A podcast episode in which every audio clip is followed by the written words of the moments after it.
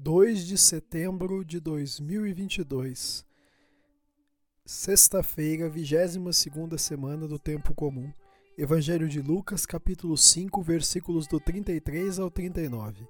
O Senhor esteja conosco, Ele está no meio de nós. Proclamação do Evangelho de Jesus Cristo segundo Lucas, glória a vós, Senhor. Naquele tempo, os fariseus e os mestres da lei disseram a Jesus, os discípulos de João e também os discípulos dos fariseus jejuam com frequência e fazem orações, mas os teus discípulos comem e bebem. Jesus, porém, lhes disse: Os convidados de um casamento podem fazer jejum enquanto o noivo está com eles? Dias virão em que o noivo será tirado do meio deles. Então, naqueles dias, eles jejuarão. Jesus contou-lhes ainda uma parábola.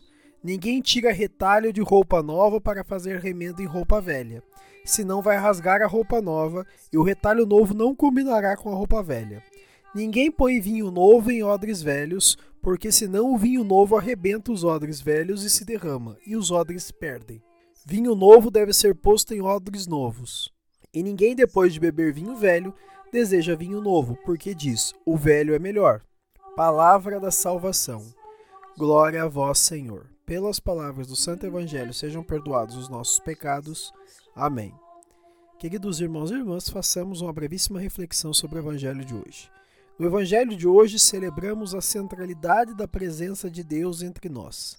Quando Deus está conosco, nossa vida se enche de alegria e nós não nos cansamos de celebrar.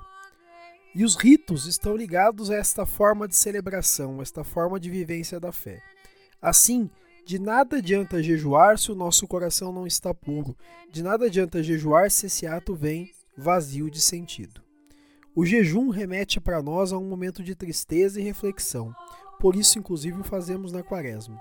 Contudo, em Cristo somos felizes e somos chamados a viver essa felicidade. Na presença de Jesus, os discípulos não precisavam jejuar. Porém, quando foi tirado do meio deles, aí sim foi exigido deles o jejum, pois o jejum é a presença da sua ausência até que ele volte.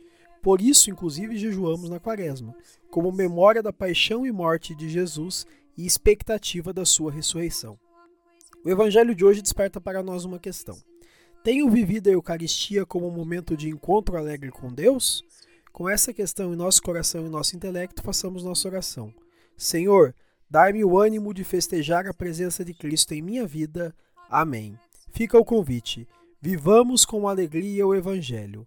Louvado seja nosso Senhor Jesus Cristo, para sempre seja louvado.